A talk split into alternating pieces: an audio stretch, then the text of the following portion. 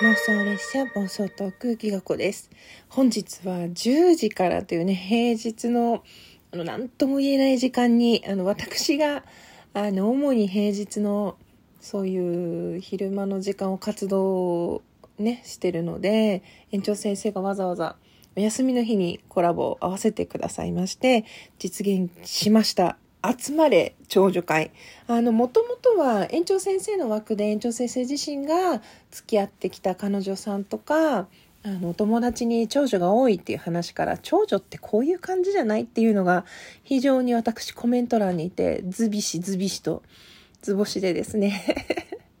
なんか、いつか園長先生とコラボしたいねっていう話はさせていただいてたんですが、せっかく園長先生に来ていただくなら、なんかこう、みんな、リスナーの人も楽しいコラボがいいなってずっと、こう、自分の中でハードルが上がっていてですね、あ、このネタならって思って、あの、今回お願いして実現した次第でございます。のライブの前日、つまり昨日にはですね、園長先生も収録を上げてくださって、概要欄の方に貼っておこうと思うんですけれども、本当にお時間割いていただきまして誠にありがとうございました。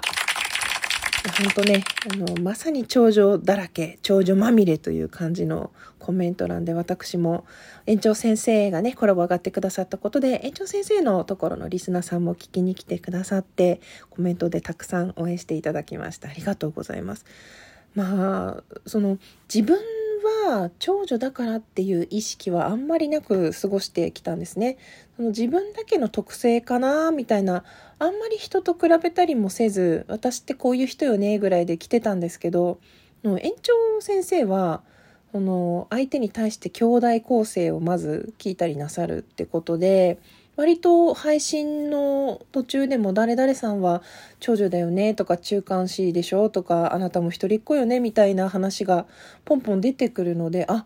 コミュニケーションの一環としてそういうのを聞くっていうのもありだなって今回思わせていただいたんですけれどもそしてね園長はすごいことにあじゃあこういうタイプだからちょっと自分はこういう風に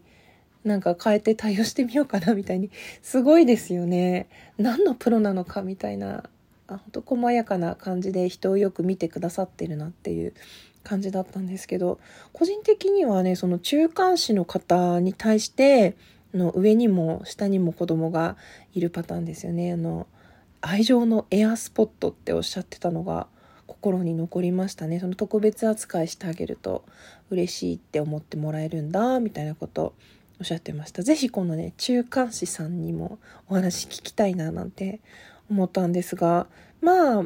長男長女特に私弟のいる長女でついついねこう先回りして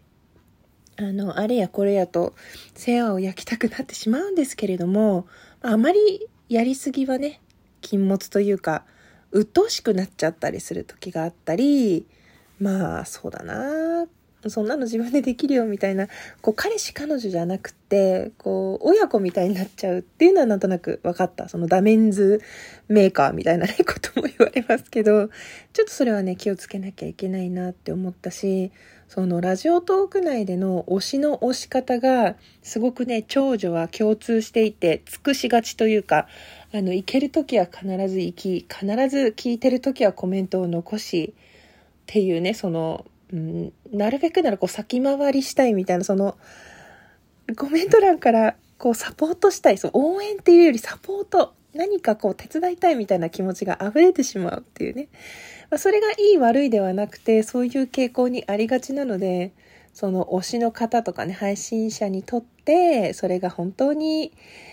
ね、あの、嬉しいと思ってもらえることなのかっていうのは確認しながらいた方がいいなって。私が本当まさに盲目というかね、めっちゃ、めっちゃコメント流星群しちゃうんで、コメントで埋め尽くしちゃうんで、で割とね、バーってやってから、はって我に返っちゃうね。気をつけなきゃいけないなって思いました。割と今回も、園長先生がね、やっぱお上手なので聞き役にずっと回ってくださって、もっと園長のことを聞きたいって思った方いるんじゃないかなと思うんですけど、本当すいません。初めましての時は特にね、あの、嬉しすぎて興奮で喋ってしまいがち。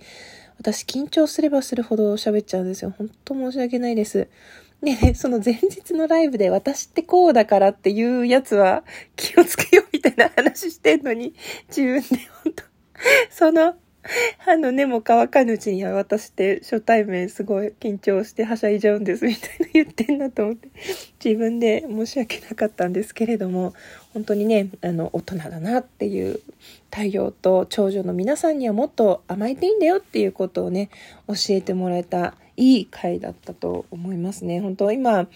の別端末でライブのコメントを伺っあの見ながら収録してるんですけど、うん、なんかこう、第一子っていろいろ切り開いていくとか、お姉ちゃんだからお兄ちゃんだからしっかりしなきゃ、みたいなね、感じで張り詰めてるんだけど、その、後に続くね、弟妹は結構自由に、なんか、容量いいよね、みたいな話もありましたね。そう、先回りしすぎておかしなことになるよね、とか、ちょっとね、鬱陶しさを出さないようにしようとか、次男は自分のペースを崩されるのが嫌だっていう貴重な男性側からの意見もありましたね。うん。あとは、うん、弟を古文にしちゃいましたとか、推しには尽くしちゃう話、そう、推しに献身的。あと自分の枠でも、こう、推しのライブが始まると、そのことを連絡しがちとかね そうそう、コメントできないんだったら聞かないでいようって思っちゃう。そのアーカイブだったら、あの割り切れるんだけど、スペースとライブはコメントしたくなるから、上がれないとかコメントできない時はもう辛くて聞けないよねっていう、そう。そんな話になります。どこの占いより当たると言っていただいて、ありがとうございます。そう、あと、長女だけかどうかわからない、こう、私も割と、の HSP みたいな、その、ちょっと繊細さんなところがあるので、電話の方が苦手なんですよ。だからコメントとか、お便りとか、DM の方が元気な感じ。うん、だからこう声を出すのは練習というか本当に喋りたいことがあるからなんだけど、こういうラジオの形式だからこそ自分の意見が話せてるっていう部分はあるのかもしれないなって思いましたね。あと甘えるのが下手。うん。自分ばっかり甘えさせてしまって本当甘えたいのにっていう。だから年上好きになりがちなのももしかしたらそのお兄ちゃんとかね、そういう甘えたさの裏返しかなみたいな。うん。だんだんね、そういうのも個人差あるんだって理解してね、変わっていくんですけど、いつも強がってるから決壊するとやばい泣き方しちゃうとかね、本当我慢強いっていうのも長女の傾向だよねってことですごく話がね合いましたで私たち長女はやっぱちょっと疲れて疲れが出てくると癒されたくなってこう落ち着けるホットトーンが低めであのみんなに対して同じように扱ってくれる園長がすごく癒されるから元気がないと行きがちっていうこともあったんですけど園長先生からは元気な時にもお越しくださいとのことでしたので長女のみんな元気な時にも顔出しに行きましょう。ほんとね、隠れ家バーみたいな感じでね、私たち大事に思ってますよね、なんて、まあそのコメント欄に来た方と私の方の一部ではありますけれども、そんな話もしていました。で、本当に長男長女が多いのかっていうのを、あの、アンケートを今取ってみています。あの、私のアンケートの取り方は、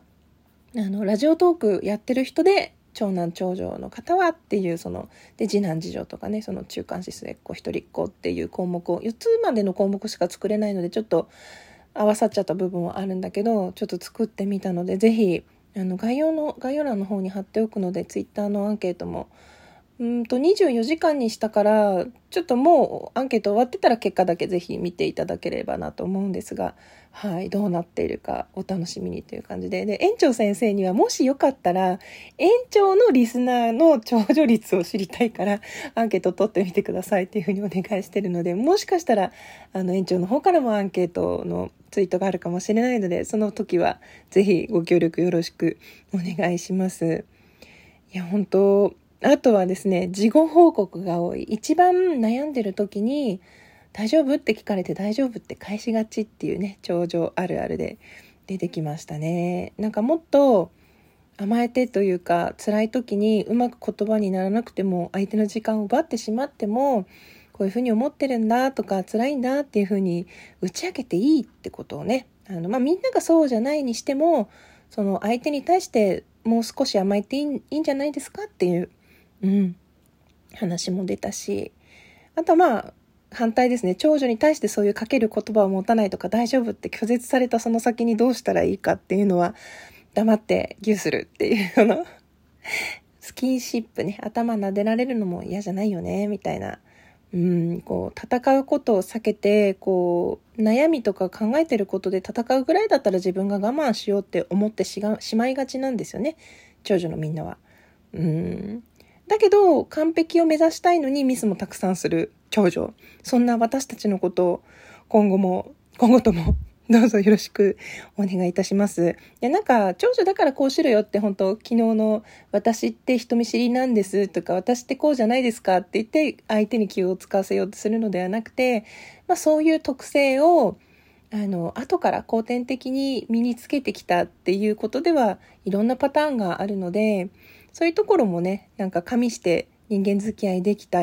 できたら楽しいんじゃないかなと思います。本当ライブ中にはですね、癒しのアロマも、あの、マイコさんから投げていただきまして、どうもありがとうございました。こちらで残りの今月分の目標数は183個になりました。これは私の枠とか、私が投げに行ったものとか、投げたよって身の回りの方から聞いた個数なので、実際の数はもう少し減っていると思うんですが、ちょっと今月もカウントしていきたいと思うので、引き続き癒しのアロマの応援もよろしくお願いいたします。